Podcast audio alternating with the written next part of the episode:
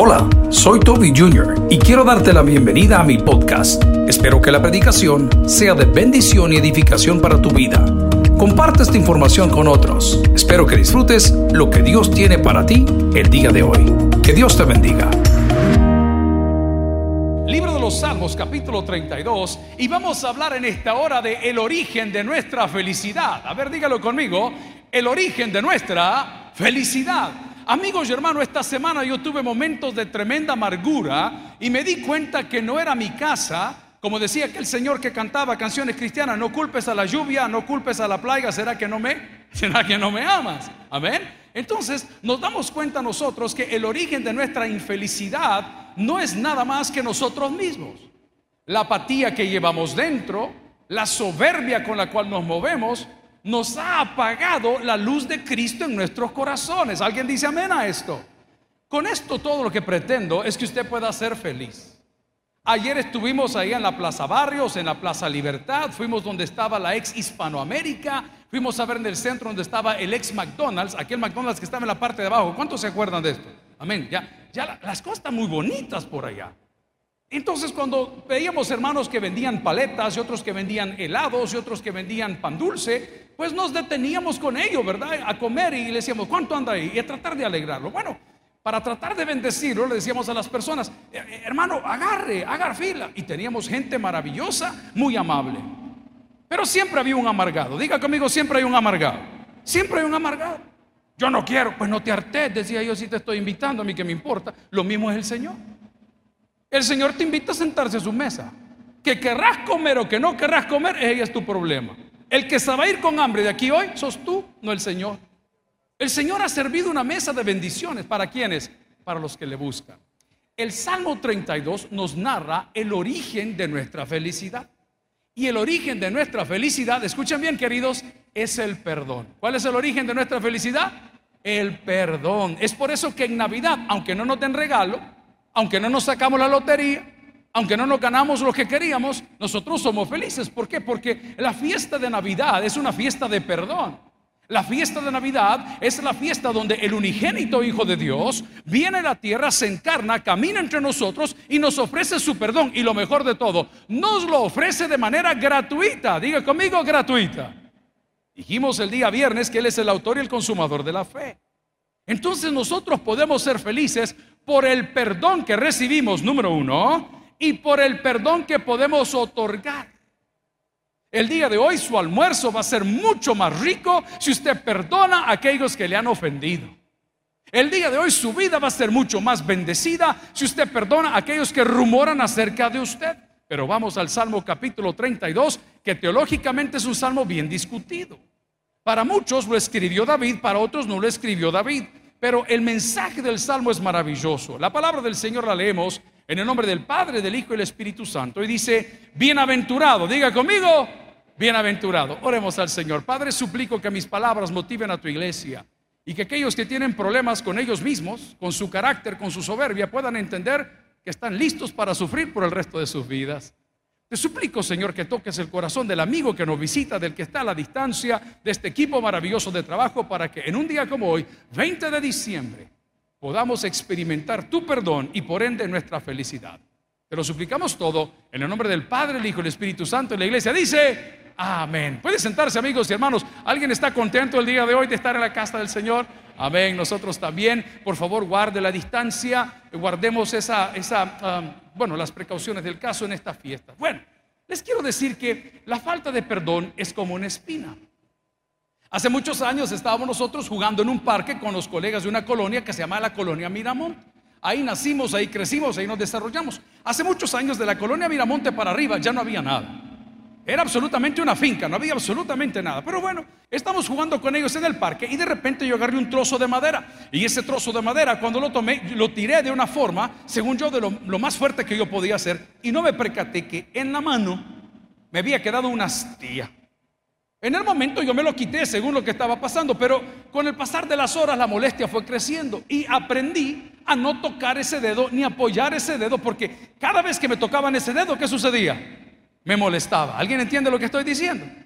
Bueno, Pasaron los años, nos mandaron a la Escuela Nacional de Música, hoy no sé cómo se llama ese lugar, ahí nos enseñaron a tocar violín, nos enseñaron a tocar cello, nos enseñaron a tocar timbales, tantas, garinete. Y tenía un amigo que no se me olvida su nombre, su nombre era Adán. Y Adán tenía esa, era muy inquieto, era tremendamente inquieto. Y un día, bromeando con él, de repente sacó un lápiz y yo me metí el lápiz en la mano. Hasta el día de hoy le puedo enseñar dónde tengo el pedazo de mina que me quedó hace treinta y tantos años en la mano.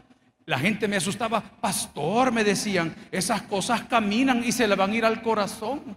Igual que tu desprecio, decía yo, ¿verdad? Porque los resentimientos caminan. ¿Y a dónde llegan? Al cuore, al corazón.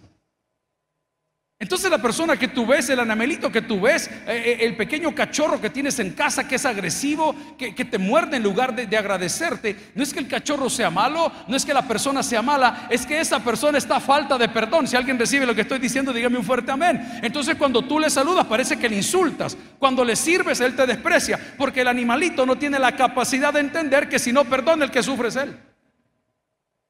Porque el animalito no tiene la capacidad de entender que el amo, el que le da la comida, el que le da el agua, el que lo va a llevar al baño, el que lo va a vacunar, todo lo que quiere es amarlo. Amigos y hermanos, yo no, no estoy llamando a mí mismo animalito ni a nadie más. Lo que estoy tratando de decir es que el amor de Dios cubre multitud de pecados y la amargura que llevas por dentro es porque tú crees que la vida te debe algo, porque tú crees que la gente tiene que aplaudirte, porque crees que el mundo gira a tu alrededor cuando estás perdiendo gran parte de tu alegría por no tener algo que todo hombre necesita, que es el perdón de Dios.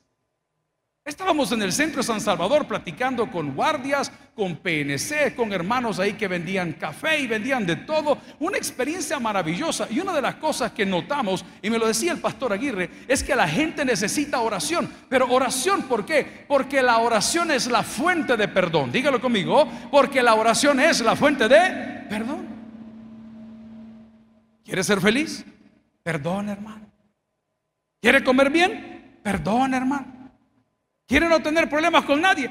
Perdón, les conté que esta semana estábamos en una cárcel de menores predicando y uno de los muchachos en toda la mesa era el que tenía ese problema, tenía un demonio adentro, yo no sé qué experiencias había tenido, pero estaba fuerte, fuerte, fuerte, fuerte, fuerte, contrario, con esa cara horrible, hasta que la presencia de Dios lo tocó. ¿Por qué, pastor? Y lloró, no, no tiene que llorar. Es que le dice la palabra que en la presencia del Señor hay libertad. ¿Sabe cómo caminamos nosotros ayer en el centro? Con libertad. Y miren, nos andaban cuidando. No, hermano, es que el que nada debe, nada teme. Amigos y hermanos, el problema de su gastritis, el problema de su arritmia, el problema del dolor en las coyunturas, el problema de la falta de sueño, el problema de la falta de apetito o de exceso de apetito, el problema de sus ¿qué problemas es la falta de perdón. Pero la palabra en el Salmo dice bienaventurado, que se traduce doblemente bendecido. Oiga, usted va a estar perdonado y número dos, va a caer bien. Donde llega la gente lo va a saludar, no le van a aplaudir para andarle cobrando, le va a encantar verlo, le va a gustar estar al lado suyo. Vea conmigo lo que dice la palabra en Salmos capítulo 32, versículo 1. Bienaventurado y bienaventurado significa doblemente bendecido. La fuente de nuestra felicidad no depende de lo que tenemos, no depende de lo que somos, no depende de lo que alcanzamos, depende del perdón de Dios. Esta semana anterior perdimos a un pastor que estaba ministrando en Europa. Por cosas de la vida tuvo que regresarse al Salvador. Y a eso de las 4 de la mañana, pues tuvimos que comunicarnos ahí con sus hermanos porque tenemos diferentes horarios. Y lo primero que le digo a uno de ellos, siento mucho lo de tu hermano. Él había estado conmigo aquí en la oficina el día martes. Y me comentó que estaban distanciados. Me comentó que estaban peleados. Digo, no, hombre, brother, si él es tranquilo, me entendelo, su carácter es fuerte, pero déjalo, perdonalo, entendelo. Y el día que pasó a la presencia del Señor, cuando le di mi pésame, esto fue lo que me contestó. Pastor, ¿sabe qué satisfacción me quedó a mí? ¿Cuál? Que como a la una de la mañana, desde el hospital, él marcó mi teléfono. Y nos perdonamos los dos. Amigo y hermano, si usted quiere darle un buen regalo en Navidad a alguien, por favor, déselo a usted mismo. Perdone, hermano. Perdone. Ya no ando guardando el rencor. Porque cada vez que le mencionen la espinita, porque cada vez que le mencionen ese nombre, porque cada vez que le recuerde ese evento, usted va a volver a tener dolor. ¿Por qué? Porque usted decidió llevarlo dentro. El Señor hoy le da la oportunidad que lo suelte, hermano. Usted dice, sí, pastor, pero es que usted sus papás no lo abandonaron y a mí sí me lo hicieron. Y yo nunca conocí a mi mamá. Hemos tenido casos de los muchachos que están ahí privados de libertad, que cuando usted habla con ellos, lo primero que le dicen es que yo nací de una prostituta y yo no sé quién es mi papá. Digo, antes no sabías, pero hoy sabes que tu papá es Cristo. Antes no tenía esperanza, ahora tienes gozo. Antes no tenías apellido, ahora tienes un nombre nuevo. Nuestros niños del orfanato son casos iguales.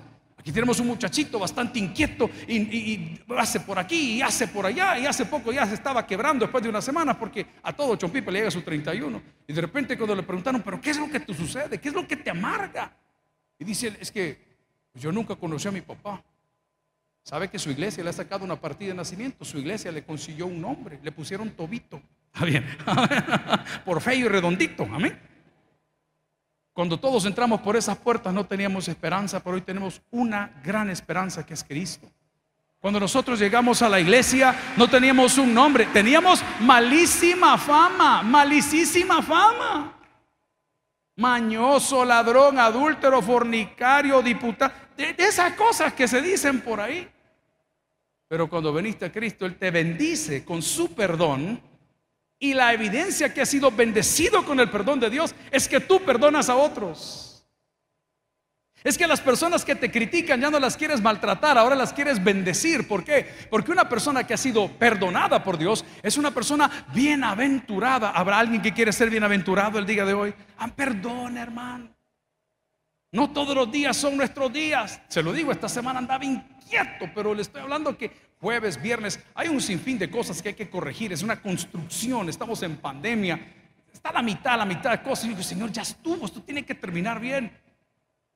Pero ya por el día jueves en la noche me di cuenta que el problema no era la construcción, que el problema no eran los compañeros, que el problema no era el desempeño, sino el problema era la amargura que llevaba dentro. ¿Por qué? Porque no había hablado con Dios. ¿Cómo habla una persona con Dios? a través de la oración.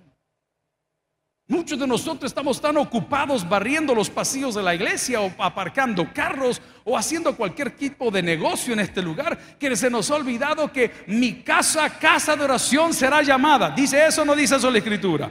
Pero después vamos allá y vosotros la habéis convertido en qué dijo? En cueva de negocios. Aquí se vende Avon, aquí se venden asientos, aquí se venden seguros, aquí se vende ropa, aquí se venden joyas, aquí se venden relojes, aquí se venden himnarios, aquí se venden Biblias. Pero todo lo que aquí está sucediendo no es para vender, sino todo lo que estamos haciendo debe de ser para la gloria de Dios.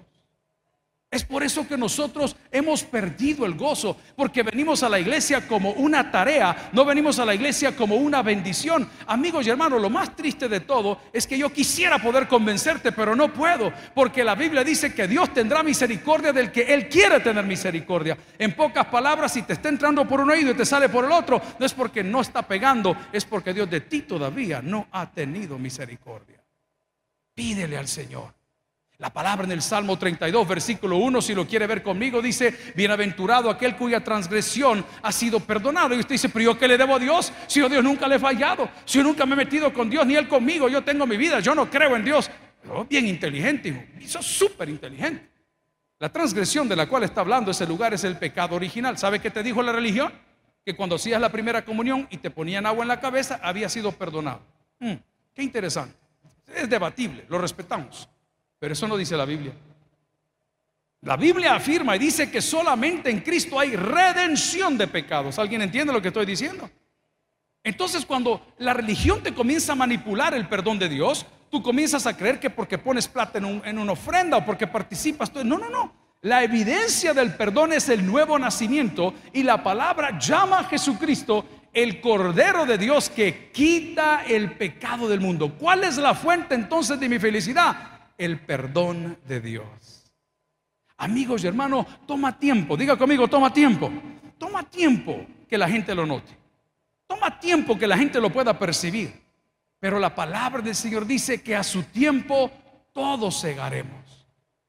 El Salmo me está diciendo el día de hoy, bienaventurado aquella cuya transgresión ha sido perdonada. En pocas palabras, tú y yo no podemos ser felices, no podemos ser justos, no podemos ser libres mientras tengamos ese clavo para con Dios. ¿Y cuál es ese clavo? El pecado original. Ese evento que sucedió en el Edén, donde la presencia de Dios desciende y le dice a Adán, eh, ¿qué fue lo que pasó por acá?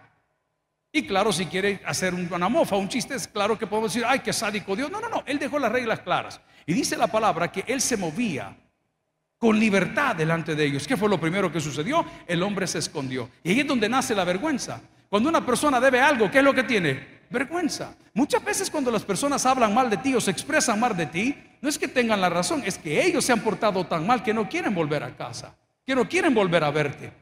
Cuando una persona te evita, cuando una persona no te devuelve una llamada, cuando una persona no te contesta un texto que mandas en tu teléfono, no es que sea mala la persona, es que probablemente tiene vergüenza de la manera como se comportó. Pero ¿sabe qué dice la Biblia? Venid a mí todos los que estáis trabajados y cansados. Y Jesús que dice, y yo os haré descansar.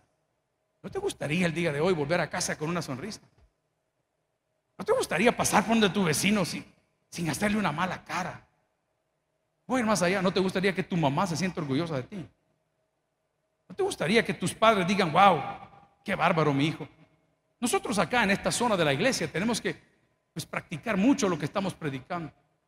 Yo vivo a 30 metros de la iglesia, ahí en la esquina. Y para la zona de adentro hay unas 400, 300 casas.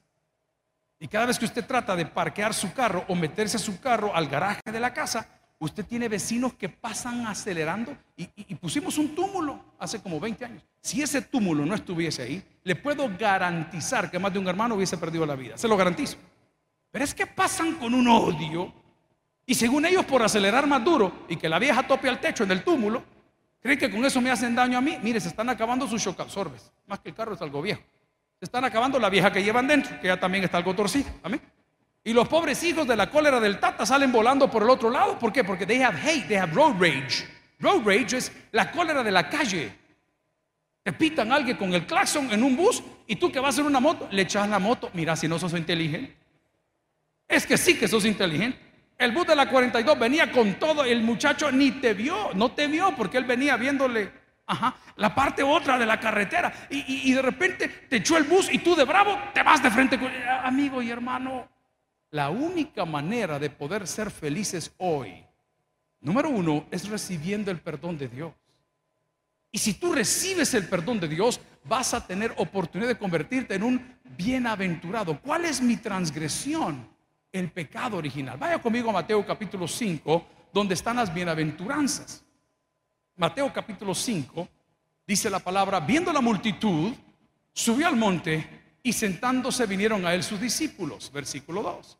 Y abriendo su boca les enseñaba diciendo, muy importante, lea conmigo el texto, bienaventurados quienes, a ver, lo voy a repetir, bienaventurados quienes, ¿quiénes son los pobres en espíritu? Los humildes, hermano.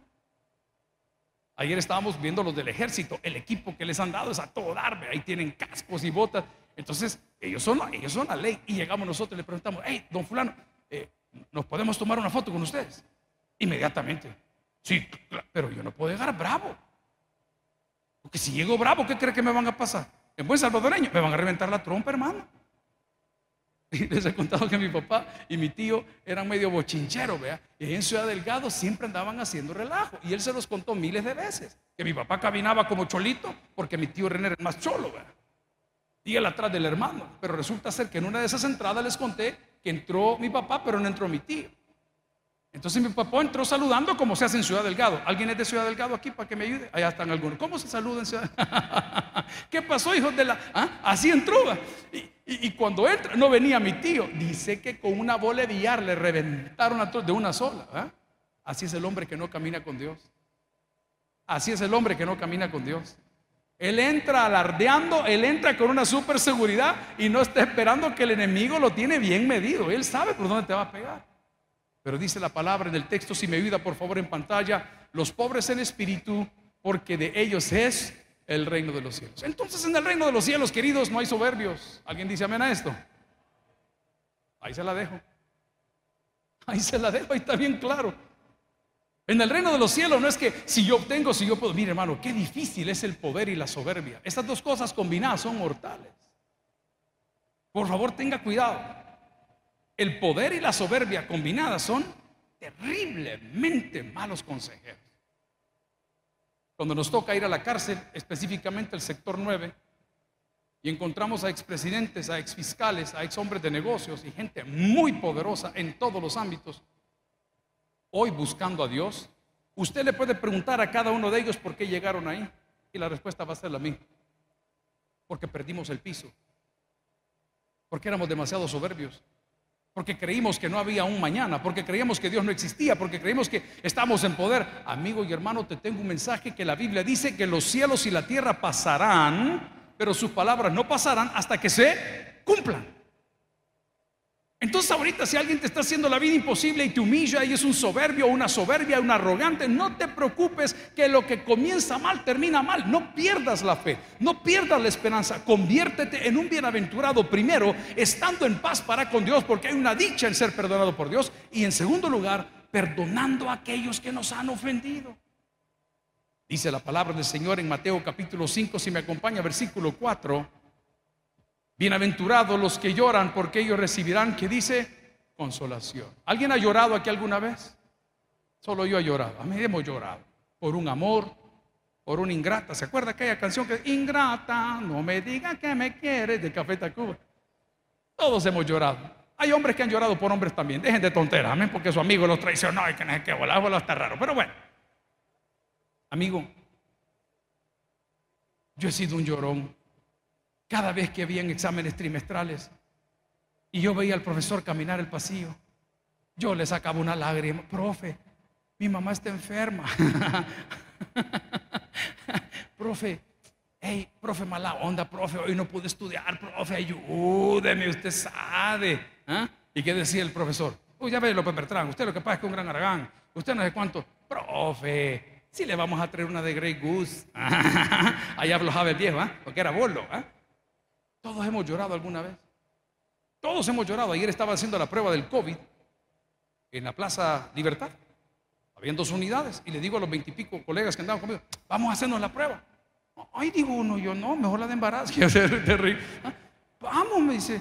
Y de repente, no, es que ya se acabó, es que es de doler, dice el otro, es que no sé qué, no sé cuánto. Y de repente decimos, mire, hablemos con los encargados, no saquemos conclusiones, preguntémosle qué hay que hacer. Y si nos explicaron, ¿verdad?, que hay ciertos cupos y que ya no habían cupos. Pero nosotros no llegamos con prepotencia, llegamos pidiendo ayuda. ¿Qué dice la palabra?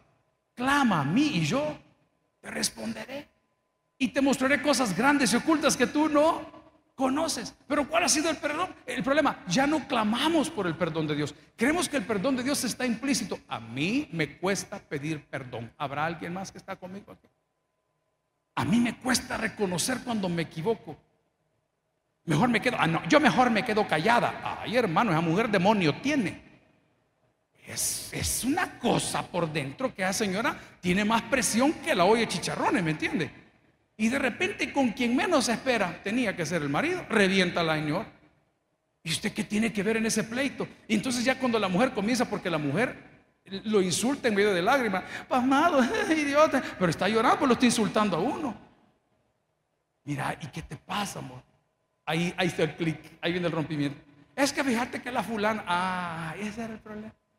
Le tocaron las tías, le tocaron el recuerdo, le tocaron el evento. ¿Saben ustedes que hay cientos de miles de personas que aunque tienen una nueva pareja y ahora viven en familia, están amargadas porque siguen amando al anterior?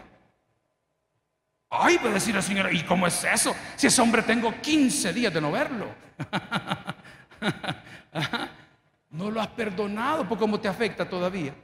Si cuando lo ves se te enjuta el estómago, dije el estómago, se te enjuta el estómago, estás enamorada. Así de simple. ¿Ves? ¿Y usted quién es yo? Nadie, ahorita te da un consejo. Ay, sigue enjutándose la vez que quiera. Pero si todavía te afecta, tengo un amigo que está pasando por un proceso terrible de divorcio y yo le digo, deja de llorar, pedirle a Dios que te la saque del corazón. Pero ya no llores. Porque las lágrimas no es pedir perdón, el perdón se pide con la boca. Dice la palabra, si confesamos con las lágrimas. No, ¿qué dice la palabra? Si confesamos con nuestra boca. El perdón es la llave de nuestra felicidad. Vea lo que dice Mateo capítulo 5, versículo 4. Bienaventurados los que lloran porque ellos recibirán. ¿Qué van a recibir? Consolación. Qué cosa más bella es cuando usted, yo tenía un recibo que se me venció. Y el recibo estaba algo cargado. Y inmediatamente le hablé al acreedor, vea que es el banco. Hey, señores, fíjense que se me fue por alto. Y si no pagaba, esto es lo que sucede, si usted no lo ha notado. Si usted paga un día antes su crédito, el próximo mes su recibo se va a emitir un día antes porque es un sistema. Ponga atención porque ahí nos meten gol. Fíjese bien. Si su cuota del carro era el 15 y usted porque es súper responsable es del Taber la pagó el 21, la pagó el 13, usted la pagó el 13, el banco registra, vaya fulano, pagó su vehículo el 13. El otro mes, a los 30 días cabales, le va a salir el recibo, ¿qué día? el 13, ya no el 15. Entonces usted se va comiendo cierto tiempo y de repente usted cae en una mora que nunca ha tenido. Pero qué bonito fue cuando llamamos y dije, mire, fíjese que tuve un traslape de cheques y no he podido cubrir la cuota. Pero si me dan un chance, ¿cómo no, señor López? Me dijo, le damos el chance, pero con tal la, penalización. Es normal. Pero qué bonito es estar a cuentas. A mí me da cólera que los que venden seguros, las empresas grandes, no los corredores, faltando 5, 9, 8 días para que se le venza la cuota, le mandan el recordatorio. ¿Y para qué me recuerda si a lo que debo, hermano? A mí me da cólera porque nosotros tratamos de pagar nuestras cosas en el momento, como todo buen cristiano. Y cuando veo el montón de cosas de recordatorios, hoy lo voy a aplicar a la Biblia. Hoy Dios te está recordando que si quieres ser feliz, primero, sé perdonado por Él. Segundo, perdona a las personas que te han ofendido. Déjenlo ir, hermano. Pídele al Señor que le saque la astilla de la mano Pídele al Señor que le saque la astilla del corazón. Pídele al Señor que le saque la astilla de la mente. Pídele al Señor que le borre ese evento tan horrible. Nos encontramos un muchacho, un tremendo albañil. Ahí está una foto con él el día de ayer en el centro. Súper albañil. Yo no lo conocía. Hoy se ha pintado el cabello rubio. Me gustó, fíjate, tal vez voy a probar yo las mechas. anda el cabello rubio y anda con un arete muy bonito. Entonces andaba la mascarilla y lo vi bien flaco, no lo conocí. ¡Hey, pastor! Me dijo, qué bueno verle. Con la mascarilla puesta, con la mascarilla puesta, yo le sentí el super patín aguado, hermano. Pero le estoy hablando que me quemaba la rasurada aquí del pedacito, ¿me entiendes? Y este tipo es a todo dar, hombre. Si aquí estuvo en el centro de habilitación, hombre, trabaja súper bien. ¿Qué pasó? Le dije, hey, pastor, me dijo, ando tomando. Me dijo, no te creo, le dije, y los ojos me lloraban, hermano. ¿me? Como que gas pimienta me habían echado. No te creo, le digo yo. Sí, pastor, ¿y qué tal están sus hijos? Bien, digo, por cierto, fíjate que uno cumple, cumplió ayer 21 años. No le puedo creer. Si yo con sus hijos les echaba agua para hacerles lodo, me dice, y ahí fumamos marihuana. Digo, ahí estábamos nosotros. a todo dar, muchacho. Y yo le digo, te puedo hacer una pregunta. ¿Y por qué volviste a tomar? Ay, ese pastor me dijo. ¿Usted sabe que yo soy albañil? Sí. Estaba trabajando ahí en el occidente del país con un ingeniero fulano y tal. Sí. Y fíjese que al ingeniero se le olvidaron unas facturas. Y el ingeniero me pidió que regresase de Occidente a la casa. Mire cómo los tengo, es que le gusta el chambre, ya lo vi yo. Hablando de perdón y ustedes cuenten, cuenten. ¿eh? Nos regresamos a la casa, me dice, para traerlo a la oficina. Para Y dije, voy a pasar por la casa llevando algo de comer porque me iba a agarrar el mediodía en el bus. Y yo que entro a la casa, pastor, y estaba mi mujer con mi mejor amigo. No, le dije yo quizás orando, intercediendo los unos por los otros. Amén. No, me dijo pastor, desde ese día he comenzado a tomar. Entonces le hice la pregunta, ¿cómo será usted el día de hoy? ¿Y qué beneficios has tenido? ¿Y qué has logrado conseguir tomando? Ya no te dan trabajo, es que me echó el ingeniero, me dijo, ¿te das cuenta? La falta de perdón echa a perder las mejores oportunidades de la vida la falta de disposición en tu corazón para con Dios, para conmigo, no, para con Dios, te cierra puertas. Es por eso que nuestra felicidad no puede depender de lo que somos ni de lo que hemos hecho, sino nuestra felicidad debe de depender de lo que Cristo ha hecho en nosotros. ¿Y qué hizo Cristo? Nos perdonó, hermano. Nos perdonó. Todos en este lugar hemos cometido errores. Vuelva conmigo al Salmo capítulo 32 y dice la palabra, bienaventurado aquel cuya transgresión ha sido perdonada y cubierto su pecado. Bienaventurado el hombre a quien Jehová no culpa de iniquidad y en cuyo espíritu no hay engaño. Versículo 3 y aquí vamos a aterrizar. ¿Qué dice la palabra en el 3? Léalo conmigo. Mientras callé. Diga conmigo mientras callé. ¿Qué sucedió? Envejecieron mis huesos. Amigo, yo me estoy poniendo viejo rápido. Y veo la foto con el profe William de 8 o 7 años. Éramos unos bichos, hoy él es el bicho. ¿eh? Y ayer que me tomé una foto me vi el cabello completamente blanco. Esto es colorcito añadido, hermano. Amén, pues es piquetillo. Pero cuando veo la ya yo he sentido que los últimos tres años de la carga, y le aplaudo a mi papá y fundador de esta iglesia, cómo lo hacía. No sé cómo lo hacía. Pero a mí a este ritmo, tres años más, a mí me van a ir a ver a Jardines del Recuerdo, hermano. Pero de ahí les voy a hacer del sonido, trabajen. ¿Ah? Qué bárbaro, es que horrible. Mire, hágase un favor, hágase un favor. ¿Cuánto tiempo le ha dedicado a ese problema, hermano? ¿Cuántos años lleva hablando de lo mismo usted? Y que cuando yo, y que entonces yo, y en aquel entonces, y cuando yo me divorcié, y cuántos años más. El Señor el día de hoy quiere limpiar tu corazón, quiere darte un nombre nuevo, quiere abrirte una puerta, quiere convertirte en bienaventurado, pero el problema es que te has quedado callado y mientras te quedas callado, dice la palabra, que sus huesos envejecieron y no solamente en mi gemir, ¿cuánto del día? Dice, todo el día. Les hablé de mi tío René, mi abuelita que también está en la presencia de Dios, era su hijo favorito, era su hijo consentido. Papá era el malía y el otro era el consentido. Pero saben ustedes que desde que yo tengo memoria de mi abuela, ella se vivió lamentando toda la vida porque su hijo se había muerto. Y a sus hijos vivos nunca lo volvió a ver. Nunca lo volvió a ver. Usted llegaba a su apartamento en el cual me hospedé y por eso hablo con autoridad en San Francisco, California, en la calle Misión y la CAP. Usted subía a su apartamento y tenía literalmente un altar. Ahí había un altar con las fotos de mi tío y una veladora encendida y una angustia todo el día. Y René hubiera hecho esto, y René hubiera dicho lo otro, y René hubiera hecho, pero si, hay miles de otros hijos que están alrededor suyo y no los puede disfrutar porque ella no se perdonaba que esa persona ya no estaba con nosotros. Satanás es astuto, querido. Y se viste de luto. Se viste como ángel de luz diciendo, respeta la memoria de tu tío, respeta que lo tienes hundido en una depresión y en una amargura tan grande que usted no puede conocer el amor de Dios. Yo quiero que usted pueda tomar lección de lo que dice el libro de Job cuando él mismo dice, Jehová dio, Jehová quitó, sea por los siglos, Jehová bendito. No se preocupe, si usted es salvo, si usted es cristiano, tenga por seguro que se lo va a encontrar en el reino de los cielos. Pero va a vivir usted amargado el resto de sus días porque un evento no salió como usted quería.